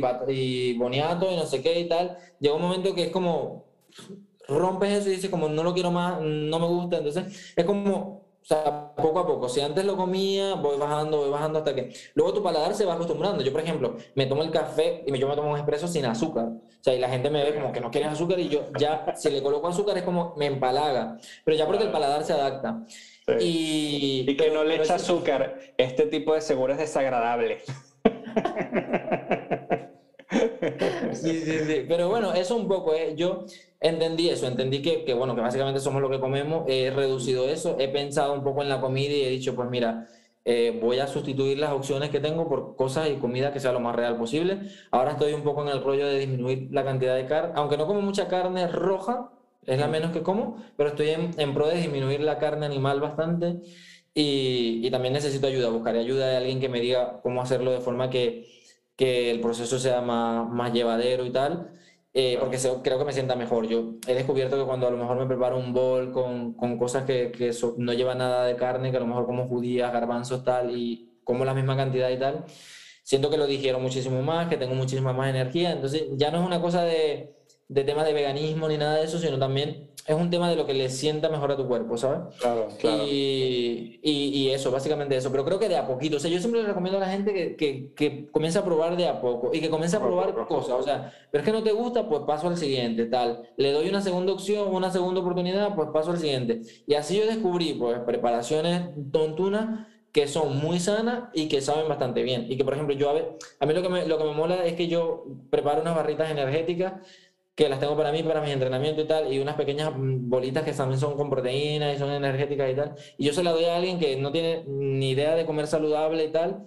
y se las y les gustan. En plan, es como, hostia, tío, qué guay. Y yo le digo, mira, esto es muchísimo mejor que si comieras esto, esto y esto y esto. Ahora es que está muy buena y tal. Entonces, eso al final sabes que estás haciendo algo bien en el sentido de que, coño, no me estoy machacando comiéndome algo que no me gusta y tal, es algo que, que, cualquiera podría comer, ¿sabes? Que creo que, que hacerlo así, o sea, que si la, la nutrición enfocar un poco más en, en ese tipo de, de, cambios progresivos y satisfactorios, eh, guay, guay. Tal cual, hombre, tal cual. Sí, todo, todo es un proceso. Yo te, te digo, eh, mi esposa y yo hemos pasado por todas las transiciones de las dietas y hasta que fuimos súper sinceros con nosotros, así como que, oye, mira, no, eh, poco a poco. Entonces, oye, que esto sepa por lo menos un poquitico. Y, por ejemplo, yo era de las personas que le tenía que echar tres cucharadas de azúcar al café y si no, no era vida. Este, y ahora voy por una cucharada. Entonces, oye, poco a poco he estado disminuyendo el tema y mi esposa ya lo toma sin azúcar. Entonces, así como. Celebrar, O sea, celebrar cada pequeñito progreso. O sea, literal. O sea, celebrar cada pequeño progreso en el sentido de no flagelarse con el. O sea, porque yo a veces, yo digo, es que no está bien el comerte un donut todos los días, por ejemplo, o no parar de comer donut, pero tampoco está bien el no poderte comer un donut porque te genere Para mí los dos patrones son como muy malos. Sí, son muy, son Porque los dos están en extremos que tú dices de, de qué va esto, ¿no? Pero, pero celebrar eso, celebrar cada pequeño logro. Mira, ya antes comía X cantidad, ahora como he sustituido esto y tal, ahora. Entonces, y, y, enfocarlo desde, mira, es un estilo de vida, tío. O sea, esto me viene bien, esto me siento mejor, esto tal, más que una dieta, porque cuando, cuando, yo creo que cuando tenemos en la cabeza la palabra dieta, sentimos que es algo temporal, o por lo menos no, me ha pasado. Y no, y te voy a decir algo, mira, las veces que yo he sido más productivo, de verdad, han sido las veces que he sido constante con el ejercicio y comer bien, o sea, es impresionante, o sea, eh, se, se, ve mi trabajo, se ve mi concentración, o sea, eh, todo, todo mejora un, un 100%, es impresionante. Este, y de verdad que si, mm, si de verdad nos hemos extendido un poco en esta parte es porque de verdad, o sea, el resultado se ve, o sea, es, es impresionante. Yo eh, lo he comentado con, de hecho, tengo un muy buen amigo que de hecho vive en la misma ciudad aquí en Valencia y se mudó, o sea, estamos en la misma ciudad y es de Venezuela también. Y empezó a hacer CrossFit y la última vez que nos vimos yo había ganado kilos y él había perdido muchísimos kilos. Y fue así como que, ah, degenerado, te voy a ganar. y le sentó súper bien, pues, ¿me entiendes? Entonces, oye, comer bien y entrenar de verdad que influye muchísimo en la calidad de tu trabajo. este tipo de cosas que a lo mejor quizás nos hemos entendido ahora un poco y que, bueno, salen un poco como dentro del aspecto de la fotografía y el emigrar y todo eso, es porque realmente son, son aspectos que son fundamentales como para que el emprendimiento que hagamos vaya bien. O sea, porque a partir de que nosotros somos ese emprendimiento y si nosotros estamos bien, pues ese emprendimiento seguramente va a ir bien. Y si va mal, tendremos la energía para sortearlo y mejorarlo, ¿sabes? Entonces, tal cual, tal cual, hombre, tal cual. Te quería preguntar también, ¿sabes que me comentaste que dijiste algo así como aquí en el estudio? ¿Cómo, cómo o sea, ¿cómo es ese espacio? ¿Tienes una habitación? ¿Alquilas un espacio? ¿Lo tienes destinado para eso? ¿Es tu misma habitación? Que, o sea, te lo digo porque hemos pasado también por diferentes partes de esa etapa. Pero entonces, ¿cómo manejas ese tema? Yo, creo que, yo, creo que, siempre nuestro, nuestro estudio inicial es nuestra casa al inicio, ¿no? A ver, yo lo que hice fue... Eh, un poco. Yo... Eh, había una oficina eh, a muy buen precio, ¿vale? Y el diseño de la oficina de la estructura era completamente rectangular y alargada, ¿no? Y eh, yo me iba a mudar de donde mis tíos y tal, ya estaba trabajando, tal. Y bueno, hablé con la persona con la que trabajaba y le digo, mira, yo tengo esta idea. Y la idea era la siguiente, poder crear en ese espacio, que realmente era una oficina, poder crear una, eh, tenía 50 metros cuadrados, crear un, un apartamento, pero que tuviera la dualidad de que fuera estudio sin que la gente notara que era apartamento. Entonces, yo diseñé ah, Diseñé un baño chiquito, muy bonito, que tuviera una ducha pequeña y tal. Y diseñé una cocina, porque yo me iba a dedicar a la gastronomía, lo tenía más o menos, no lo tenía tan claro, pero sabía que si en algún momento necesitaba cocinar algo, necesitaba la cocina, ¿no? Cocina, nevera, tal. Y todo lo puse muy pequeñito en cuanto a vivir, o sea, mesas pequeñitas, nevera pequeñita, todo muy pequeñito, la cocina pequeñita, y muy abierto el espacio. Hice una división con una plataforma industrial, que bueno, creo que ya la tenía en la oficina, y dejé una habitación eh, al final, es decir, está el rectángulo, la parte final, desde, desde que entras, la parte final, está una división con, una, con, como un, metal industrial allí y una puerta que da, como era como dividida la oficina. Yo en esa parte hice una habitación, porque yo no me podía permitir dos alquileres. Okay. Entonces, yo dije, aquí yo puedo probar todo lo que quiera en mi tiempo libre con el estudio y además, si alguien viene a visitarme porque quiere hacerse una foto, no ve mi casa. Mm, Porque yo entre la división esta he puesto como los portafondos y cuando bajo no se ve nada, se ve como una oficina, además que, es una oficina, nunca, fue una, nunca se construyó como una casa, ¿no? Entonces, eso fue mi inicio, ¿no? Em, luego tenía allí todo, tal, vivía allí y ahora me he mudado a otro sitio eh, que estamos aquí compartiendo y tal, y he agarrado aquel estudio completamente para trabajo. El que inicialmente era como para probar si sí o si no, ya ahora es completo para trabajo y posiblemente me mude este año a uno un poco más grande porque conseguí por el mismo precio y tal. Y como tengo el, el, trabajo me requiere más espacio para crear composiciones que varían mucho más entre unas y otras, pues he encontrado uno más. Pero al inicio era eso. Al inicio también, que, que tengo que contar esto, cuando hacía fotografía que estaba comenzando, yo hacía fotografía en los, en los apartamentos que alquilaba en los tiempos en los que no había gente. Y tú me veías corriendo entre, entre, entre el complejo de edificio con una tabla, porque en este entraba gente y la llevo y la pongo en el otro con la luz, porque no tenía espacio, o sea, era como, ¿qué hago? Pero, pero literal, o sea, son el típico de cosas que la gente luego ve y te ve y dice, ah, que qué bien, que qué suerte. No, es como lo que hay es lo que hay, ¿sabes? Y hay que tratar de hacerlo mejor. Y, ese fue un poco el inicio. Ahora es verdad que el estudio pues ya está, no, no está en mi casa, tengo que ir, tomar el coche cinco minutillos o algo así. Y, y, bien, y allí paso la mayor parte del tiempo. En casa tengo un escritorio de trabajo, que es donde hago planificación y todo eso, y ahí suelo ir solamente a fotografía. Genial, genial. Tú sabes que también comentaste algo bastante peculiar, porque ahora que veo cómo administras tu tiempo y, eres, y siempre buscas para hacerlo más eficiente, ¿cómo manejas el tema de trabajar por proyecto o trabajas por hora? ¿Cómo, trabajas, cómo divides esa, esa, esa parte? Y si de repente hay clientes que lo haces de una manera o lo haces de otra manera, ¿cómo te manejas allí? Yo, mm, desde que comencé, he trabajado por proyectos. he estimado el número de horas que estimado el número de horas que me podría llevar un proyecto. Al inicio me equivoqué y me sigo equivocando porque eh, no cuentas con imprevistos. Tal cual, Y a medida que conoces más que el tipo, por ejemplo, por, lo voy a llevar al tema restaurantes, que es como el cliente, que tienes un cliente más, más directo, personal, un trato más personal. Eh, cuando llegaban, yo hacía pocas preguntas, entonces me pillaba los dedos por no preguntar lo suficiente, ¿no? Mm. Pero siempre, no, esto, a ver, esto no es algo por lo que yo lo haya estudiado y tal, esto es algo como que mm, de forma automática yo siempre he presupuestado el proyecto completo. Ok. Y siempre me he marcado un tope de tiempo en el que lo tengo que cumplir. Y luego he ido ajustando, he ido ajustando números de fotografías, he ido ajustando las horas que voy a pasar en el local, las horas de planificación. Entonces, a medida que siempre he presupuestado el proyecto completo, pero lo que he ido es ajustando el tiempo que me lleva a desarrollar ese proyecto y el precio en algunas veces ha cambiado, en otras se ha mantenido. Yo, mm, que es, algo que a la gente a veces mm, le cuesta entender cuando, cuando yo lo explico, me dice, mm, pues que no sé si, si es muy bueno. Es el que yo Mm, tengo una tarifa estándar, ¿vale? Tengo, tengo unos precios que sé dónde puedo moverme hacia arriba y hacia abajo, pero yo trato de escuchar muchísimo al cliente y la necesidad del cliente. En plan, yo trato de sentarme, incluso llego a preguntarle yo, ¿cuánto tú estás dispuesto a invertir o cuánto quieres invertir?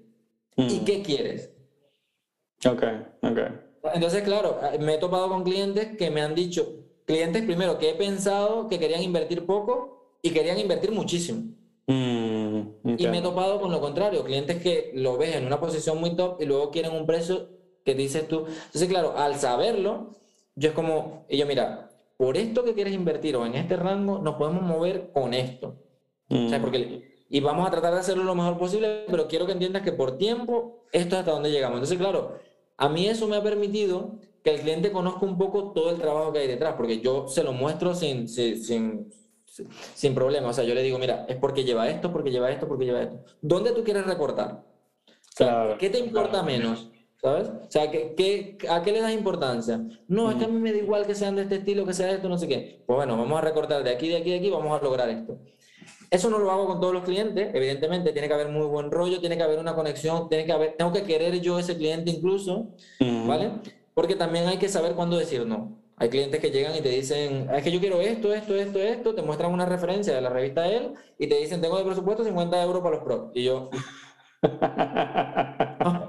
yo vamos que ni siquiera yendo al, al, rastro del mercadillo vamos a poder hacer eso, ¿sabes? Entonces, también darte el valor de, de decir en algunos casos no, pero también entender que los clientes no le dan el mismo valor a la fotografía que nosotros como profesionales. Si hay personas que tienen un restaurante y están comenzando, a lo mejor van a preferir invertir en mobiliario que en fotografía, pero necesitan la fotografía. No quiere decir que no la necesiten, solo que en ese momento de su vida el mobiliario es más importante. Entonces, eso no te hace menos a ti como profesional en decir, mira, yo te voy a bajar aquí y vamos a hacer esto, pero lo vamos a hacer una vez. Y vamos a entregar esto. Claro, claro. Si tú haces eso y si tú entregas un resultado increíble y si tú apoyas a esa persona que está comenzando en ese inicio y tienes en cuenta sus necesidades, difícilmente esa persona cuando esté bien va a llamar a otra persona. Tal cual, tal cual, ¿no? Y, y, si la llama, pues da igual, pero, pero que, que, que, ser un poco, ir un poco más allá del precio y del proyecto. Pero eso sí, yo siempre, siempre, siempre he presupuestado por proyecto. Yo digo, dime qué quieres hacer, dime incluso si estimas un número de imagen envíame alguna referencia que tengas de lo que quieres hacer, para, porque es como, cuando te lo explican, es como, es que a mí me gustaría algo elegante y te mandan una referencia con unos paños de lino súper toscos.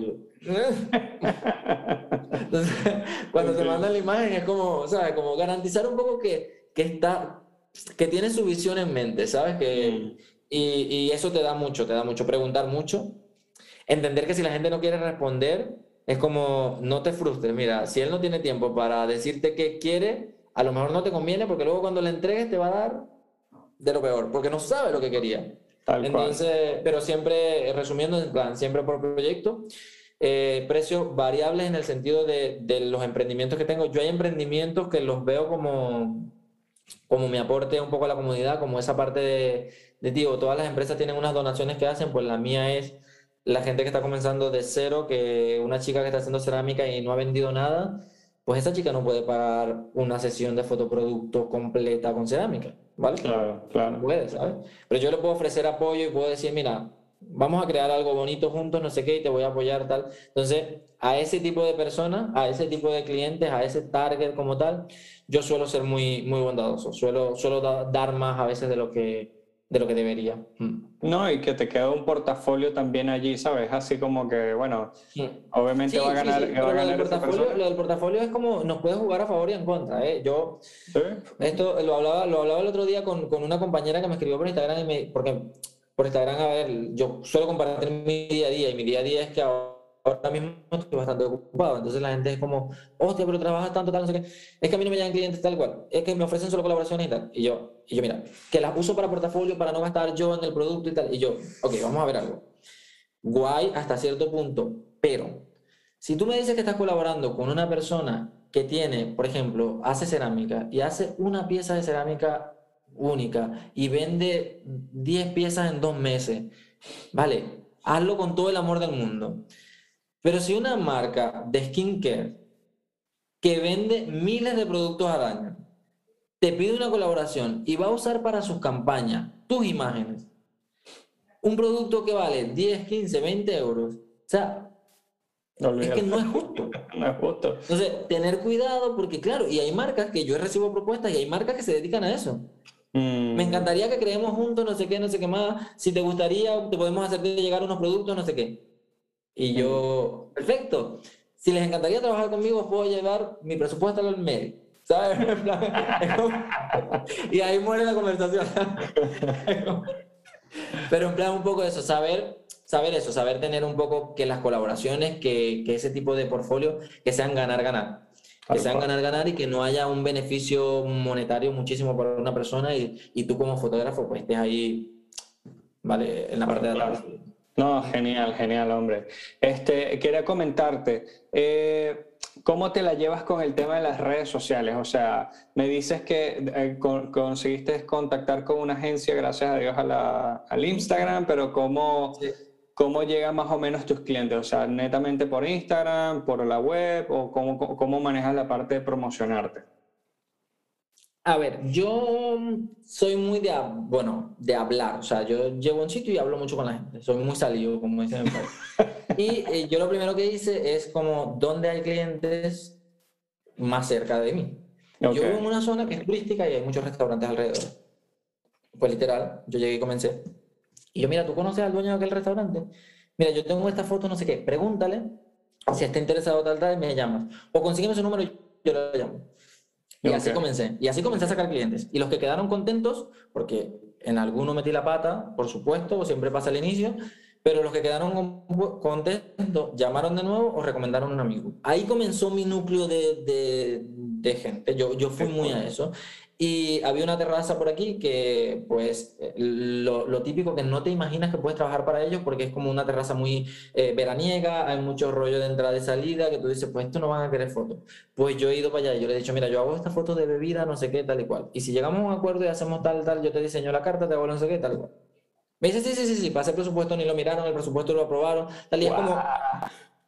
Pero es, que a veces el cliente está donde tú mmm, menos te lo crees. Y eh, me, me, he también servido mucho de la gente de mi entorno. Yo a todo el mundo le he dicho, mira, yo hago fotografía, yo hago este tipo de fotografía, tal.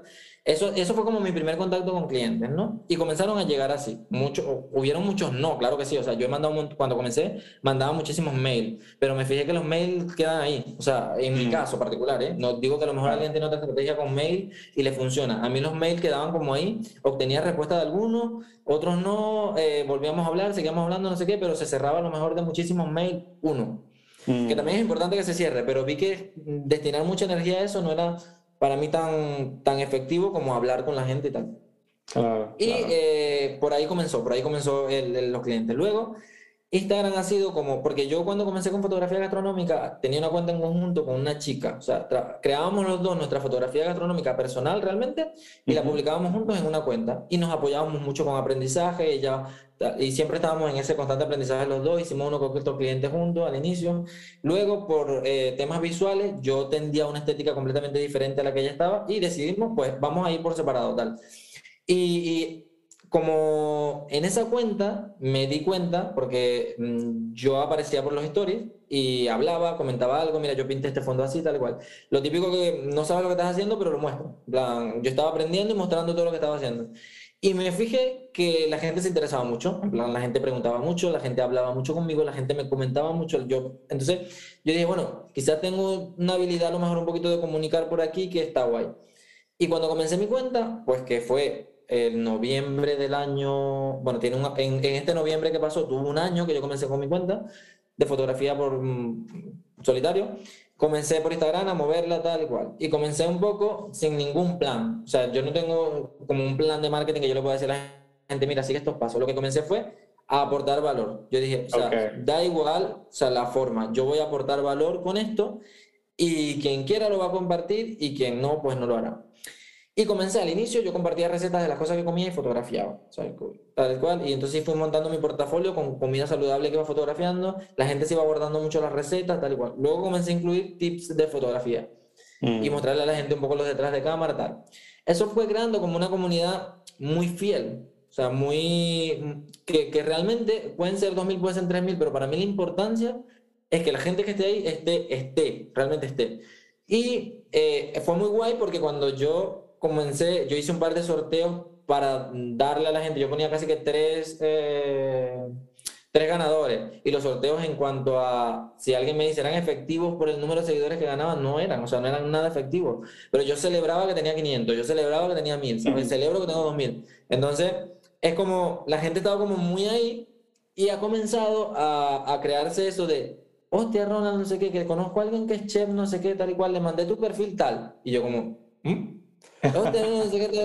Mira, te conozco porque María dice que tú haces una foto muy bonita, no sé qué, y siempre compartes cosas y te, te apasiona mucho, en plan, y todo esto te apasiona mucho, o sea, se ve como mucho mi pasión por lo que hago, mm, y eso a la gente le mola. Entonces, claro, ha comenzado, ha comenzado Instagram a crear, a crear ese, ese núcleo de gente fiel a estar conmigo, a compartir conmigo, a ver mi día a día, a ver, porque yo publico, huyo de la idealización de las vidas de la gente. O sea, los fotógrafos que viven, eh, y fotógrafos profesionales en cualquier área, ¿eh? que viven con el me paré, estoy perfecto, fui a trabajar, vine productivo, morí, dormí, ya me paré perfecto otra vez, es como, eso no sucede, ¿sabes? Entonces, yo muestro eso, yo muestro, mira, es que hoy estuve un día fatal, o sea, vine a hacer esta foto, mira la mierda que me ha salido, no sé qué, y es como, la gente dice como, la gente se queda así como que, claro, es muy auténtico y tal, y eso al final ha creado esto, ¿no? Y ha comenzado a llegar. Y bueno, comencé a publicar, o sea, a probar un poco, leía un poco lo que funcionaba, número de hashtag y tal, pero nunca me puse una camisa de fuerza,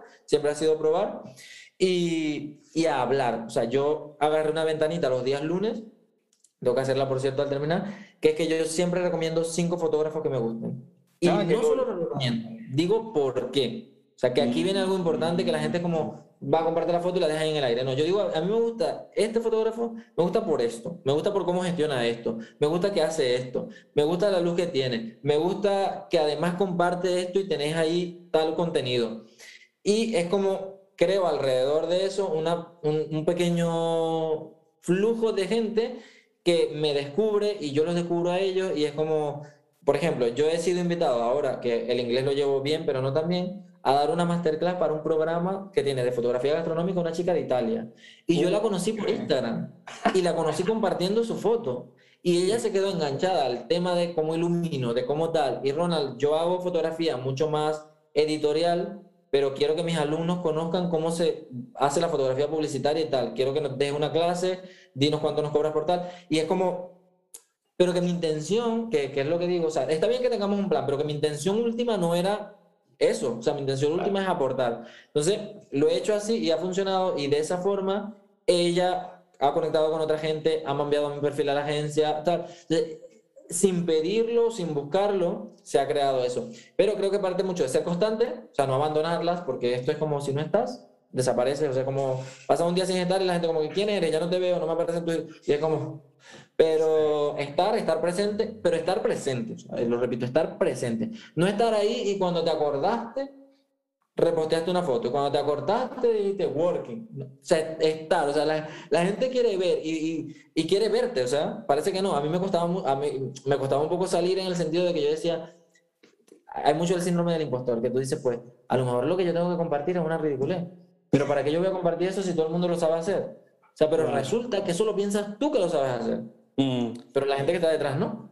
Entonces es como dejarte de esas tonterías y si te apetece compartir algo, compartirlo. Y, y ya está. Y, y, al final es como se crea, yo creo que el poder de influencia que tenemos, con mil, dos mil, tres mil, lo que sea, es brutal. Hay que ser responsables con él. Y yo soy responsable en el sentido de que muestro lo bueno, muestro lo malo. Y también hacer algo con él, o sea, poder aportar valor a.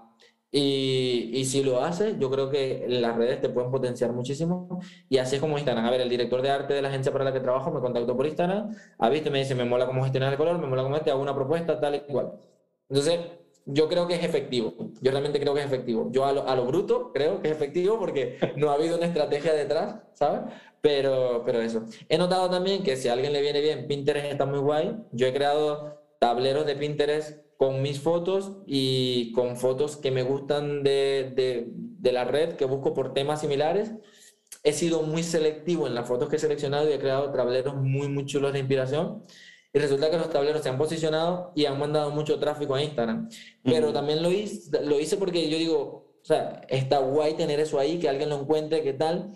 Y es una herramienta que a lo mejor los fotógrafos no nos planteamos, pero que ni siquiera con nuestra foto y nos genera un tráfico a nuestra cuenta que es realmente importante. Entonces, son como cositas de irla sumando y, y ha sido un poco así. Instagram ha sido un poco así. No, este, sabes que, de hecho, yo soy muy fan de Pinterest. ¿eh? Eh, te lo digo porque me gusta mucho el mundillo del SEO, de posicionar webs y este tipo de cosas.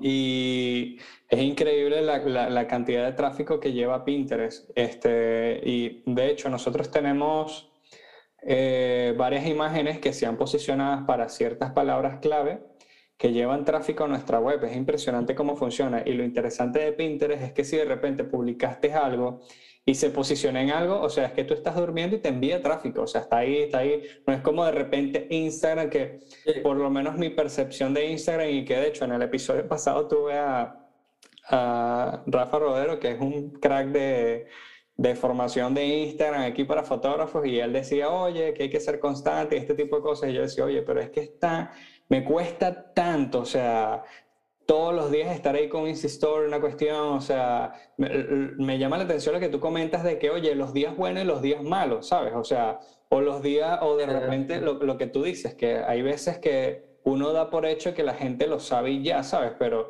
de repente, o sea, un Insta de, oye, mira, estoy utilizando ahorita esta cámara que es la de mi esposa, y estoy utilizando, no sé, un Aten Mini acá con el Rode aquí pegado para grabar el podcast, o sea, eh, el podcast. Entonces, este, una, uno lo da por hecho y de verdad que eh, tienes razón, o sea, engancha, o sea, esa, esa parte de estar ahí constante, constante. Entonces, oye, hay veces que te lo digo, por lo menos yo tengo un problema con las redes sociales, por lo menos con Instagram y con Facebook. O sea, que a veces me cuesto tarde y tal, este, que hay veces que digo, la tengo que eliminar porque necesito acostarme temprano. O sea, es así como que no tengo control. Entonces, es así como que. Sí, además que mira, e, es, es, paradójico porque la gente en plan me dice, mira, estás muy activo en redes sociales, ¿cuánto tiempo le dedicas? Y yo muy, muy poco. Porque claro, al yo de hecho eh, tengo he organizado mi móvil y tal, y tengo las aplicaciones de redes sociales, las tengo escondidas en carpetas que están en chiquititos, que para acceder a ellas tengo que buscarlas directamente, o sea, como para quitarme la tentación de entrar a Instagram todo el tiempo, ¿sabes? Entonces, claro, y me desactivé las notificaciones y tal, la gente me dice, estás muy presente, no sé qué tal. Claro, pero yo lo que siempre cargo a la mano es la cámara de mi móvil. Entonces, cuando yo, yo estoy haciendo cosas que yo siento que son o pueden ser un poco interesantes, yo hago la foto, yo grabo, tal y cual, y ya la mm. comparto. O sea, la comparto en el momento que he dedicado para Instagram en ese día, tal y cual. Pero, o sea, ¿no lo compartes inmediato? O, hay momentos que sí. Hay momentos que sí. Hay momentos, hay momentos que, por ejemplo, yo como historias de esta mañana que he comentado una cosa de por qué a lo mejor ahora, por qué ahora solo uso ropa negra. se lo he explicado a la gente porque me estaban preguntando. Pero hay momentos en que, por ejemplo, si me voy de un viaje con la familia y disfruto el viaje a tope, no me apetece estar publicándolo directamente en Instagram y perder, porque entrar a publicar en Instagram, te salta una notificación, te salta no sé qué, y ya no es solo entrar a publicar, pierdes tiempo. Entonces yo lo que hago cuando son momentos así en los que quiero estar plenamente presente en lo que estoy haciendo, yo tengo la cámara del móvil, grabo, grabé el paisaje, grabé esto, grabé no sé qué, y a lo mejor ese mismo día cuando llego a casa le digo, ay chico, que no sé qué, he estado desconectado porque he hecho un recuento de hoy, he hecho tal, y aquí está y ellos lo cargo, ¿no? Por lo general eso. Yo, yo, a ver, yo tengo, yo tengo compañeros que, que, he conocido que, por ejemplo, ellos organizan las historias que van a publicar todos los días de la semana y la graban el domingo. Y se cambian de ropa y tal, no sé qué, para mantenerse presente en redes. Y es como una estrategia. Y yo es como, y yo, mira, no, es que yo creo que eso pierde toda la autenticidad, eso pierde toda la vida, eso, eso, no, es, eso no es yo, ¿sabes? En plan, vida. Es como, pero pasa, o sea, es que parece una locura, pero yo, es, temas de influencer, dices tú, pero es que no, o sea, que los influencers publican, el contenido lo preparan con dos meses de antelación y ya está. Eh, entonces, es como que parece que, que en, en, mi caso le dedico tiempo, sí, pero he descubierto también cosas que, que a mí me gustan de mi vida y que a la gente le gusta ver. Entonces, por ejemplo, el tema de la productividad del tiempo, los libros que leo, eh, cómo me organizo, tal y cual, cómo, cómo, cómo entreno, eso a la gente le mola y eso lo hace conectar mucho conmigo. Entonces, eso es un contenido que ya yo tengo. Yo a lo mejor a la gente no le voy a mostrar cómo doblo mi ropa porque eso no importa. ¿Sabes? Pero cuando descubres ese tipo de cosas, entonces ya, ya sabes, ya tienes, a lo mejor un día no fuiste al estudio y tal, y lo que te la pasaste fue irte leyendo, pues te haces un resumen, publicas tres frases de lo que leíste, publicas el libro, lo recomiendas, y estás ahí dándole valor a la gente de, mira, esto mola, ¿sabes? Mm. Pero tampoco como una necesidad, ¿sabes? Yo creo, porque se nota a veces, cuando es forzado, como que se nota un poco, como que salga un poco, que fluya, y, y entender eso, ¿sabes? Es una herramienta, es una herramienta en la que hay que estar presente, pero que no se nos vaya un poco la vida en, en estar allí mostrando, y mostrarnos reales, sea, mostrarnos tal cual somos. O sea, yo a veces me hago un selfie en la mañana y con cara de dormido y lo pongo y yo, ay, que otra vez me voy para el estudio. Y la gente, ¿sabes? Porque es lo que pasa, o sea, yo no me paro todos los días, me voy para el estudio, ¿sabes? Como esa dualidad de ser, yo creo que las redes sociales sirven para muchísimo, pero pueden ser muy tóxicas. O sea, pueden ser muy, muy, muy tóxicas. O sea, hay gente que, que, se compara con otro fotógrafo y dice, ay, me gustaría trabajar con él. Y resulta que ese fotógrafo todo lo que hace son colaboraciones. Y yo como, y, o sea, te estás matando, te estás comparando, te estás aniquilando tu creatividad y no estás viendo lo que hay detrás. Entonces, es como que cada persona en Instagram muestra parte de la vida que quiere. Entonces, es como, ¿sabes? Ser real, ser, no tomarte nada aquí como un ideal y como una verdad absoluta. Y, y nada, y, y, también saber cuándo parar. O sea, pues saber cuándo. O sea, yo hay, los domingos, por ejemplo, yo el, o sea, cero Instagram, cero nada y, me ayuda, me ayuda muchísimo a cuando vuelvo, volver con más ganas, con otra perspectiva, con, ¿sabes?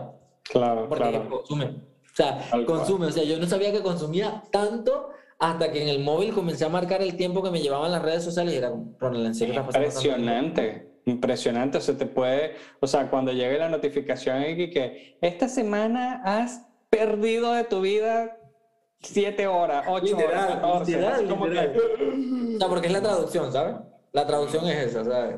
Tal cual, tal cual. O sea, y, es así como que, ok, ¿qué ganaste? ¿Viste, ¿Le viste la vida a todo el mundo y ya? Entonces, oye, por lo menos Rafa me, me comentaba así como que, brother, usa bien ese tiempo. O sea, en vez de mm. estar mm. tres horas hoy viendo allí, ¿por qué no te agarras una hora para organizarte y, y, y, preparar ese contenido. Y vas a ver que en esa hora puedes llegar incluso a tener contenido un mes, o sea, si te organizas, en vez de estar perdiendo tiempo viendo, ¿sabes?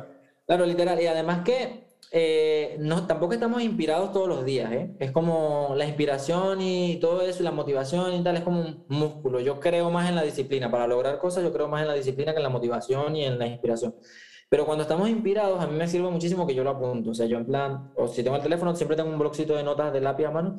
Y si se me ocurrió que a lo mejor puede ser de valor cinco libros de fotografía gastronómica que puedan servir, yo me lo apunto allí como tema y lo desarrollo, lo bosquejo, no sé qué. Yo, esto me va a venir bien para un post, este tipo de fotografía me viene bien. Y ya tengo ahí una idea, ya tengo ahí. Y voy lanzando ideas en un documento y ya luego comienzo a crearlas y ejecutarlas. Pero lo que dice él sobre el tiempo que pasas hacerlo efectivo es eso. Yo cuando entro a Instagram, o sea, yo es que he reducido mucho la gente que sigo por, por, por muchas cosas, porque es que ver una story te puede cambiar el mood del día completamente. Mm. Entonces, tenía gente que me molaba muchísimo su trabajo, pero que en cuanto al estilo de vida, eh, había mucha negatividad en tema de stories. Mm, okay. Y cuando yo abría eso, yo sentía que salía de Instagram con otro rollo con el que entraba. Entonces yo he, he dejado de seguir mucha gente, ¿no? Para, para Okay. seguir a la gente que realmente, wow, esa gente que, que me aporta, que quiero, tal y cual. Y yo lo que hago es que digo, bueno, si, si me destiné que voy a pasar mucho una orilla o en los cinco minutos esto de tiempo que me distraigo para relajarme, todo esto, trato de de ser, de estar presente ahí y decir, mira, vi esta foto de esta persona que me mola, pues le comento que guay, esto, no sé qué, tal y cual. O veo una historia de lo que sea y le comento, o sea, estar ahí no... O sea, porque al, al final el scrolling es como, sí, no, te sirve como para inspirarte en un momento, pero es como lo típico de qué quieres ser, o sea, quieres ser creador o consumidor, o sea, si consumes demasiado, estás aniquilando el tiempo que creas. Tal cual. Y, Tal cual. ¿sabes? Como, buenísimo. es como Eso buenísimo. ¿sabes? Entonces yo digo, bueno, voy a usar el tiempo para crear, para aportar y, y para estar, pero desde, ese, desde esa perspectiva. Y al final Qué creo que, creo que. Tal cual, tal cual.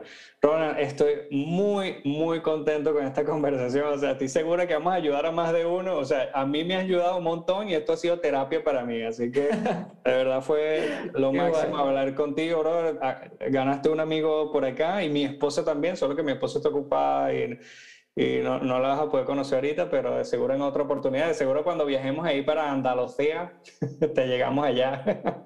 Nos Sí, tomamos sí, algo. Por supuesto, ¿vale? A ver, cuando vengáis, cuando queráis venir, cuando queráis venir a Andalucía, ya sabes que me puedes decir, porque bueno, tenemos apartamentos turísticos y... ¡Upa! claro que sí, mira, claro No, que sí. pero, pero literal, y cuando yo vaya a Valencia, que seguro iré, eh, Por por, favor, supuesto que ven. iré. Y nada, estoy muy feliz, o sea, gracias por la invitación y, y por ser un tío tan receptivo, tan amable, tan dado, tan, no sé, abierto a escuchar y, y, y guay, o sea, es el tiempo como, estás hablando así como con alguien que conoces de toda la vida, muy ameno y, y nada, me ha encantado y que si todo lo que hemos hablado llega a conectar con alguien y le puede servir, pues yo creo que hemos cumplido, ¿sabes?